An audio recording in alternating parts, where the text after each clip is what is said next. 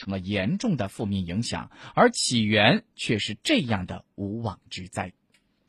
冒用身份者注册只需一天，被冒用身份者维权却以年计。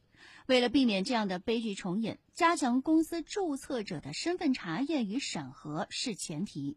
有关部门也需要直面二代身份证挂失后仍能使用的问题，取得共识，通力合作，以有效方式来应对，尽力杜绝丢失身份证者身份被冒用事件的再度发生。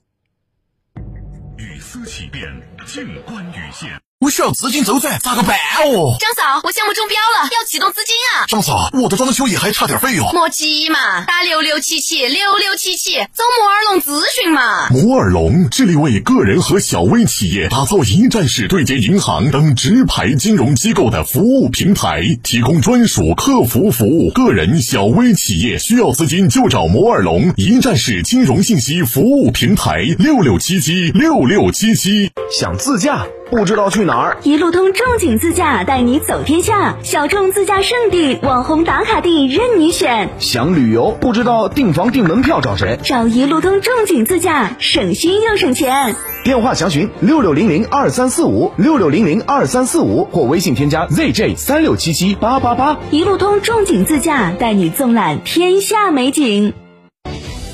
新房墙面我选德国飞马，旧房翻新我选德国飞马。艺术涂料开启墙面装饰的定制时代，艺术涂料墙面定制就选德国飞马。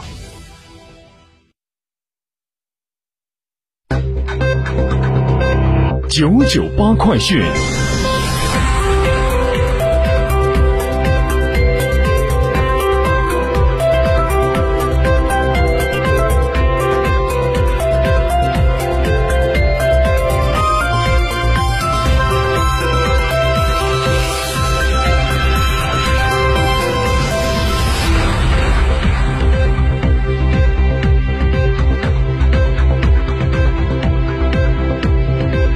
北京时间十三点的零二分，各位好，我是浩明，现在向您报告新闻。首先来关注一下四川本地的消息，在昨天，四川教育发，在昨天，四川教育发布最新的消息。最近，四川不少的市州公布了中小学的放假安排。记者了解到，成都市的义务教育。寒假是在二零二一年的一月二十八号开始放假，开学的报到时间是在二月二十八号，而高中是在二零二一年的一月三十号放寒假，二月二十八号报到注册。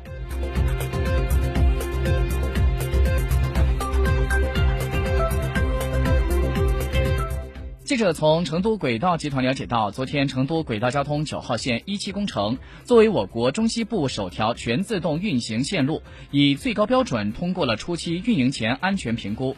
九号线预计将会在年底前高质量、高标准开通初期运营，这标志着成都轨道交通将会正式迈入到全自动运行的新时代。成都城市轨道交通加速成网战略目标的兑现步入到倒计时阶段。届时，成都将会成为我国继上海、北京之后第三座拥有着全自动运行线路的城市。成都轨道交通九号线一期工程线路，它是南起锦江区的金融城东站，西至青羊区的黄田坝站，沿途途经了锦江区、高新区、武侯区、青羊区，都是地下线路。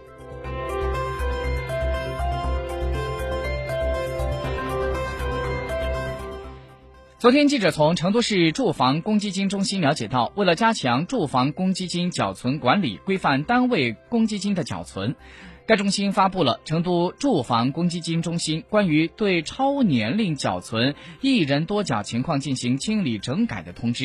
通知指出，自通知公布之日，书记、银保监会的主席郭树清，他在辅导读本发表了文章。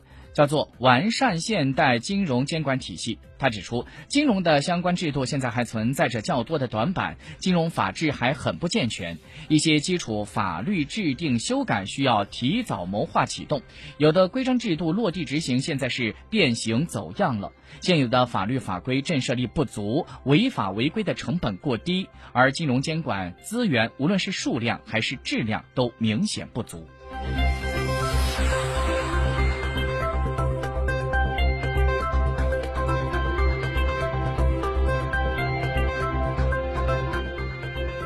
本台刚刚收到的消息，今天记者从教育部新闻发布会上了解到，目前全国中小学含教学点联网率已经从二零一五年的百分之六十九点三上升到百分之九十九点七，出口宽带达到一百兆的学校比例从百分之十二点八跃升到百分之九十八点七，其中五十二个贫困县已经实现了学校网络全覆盖，百分之九十九点七的学校实现了百兆宽带。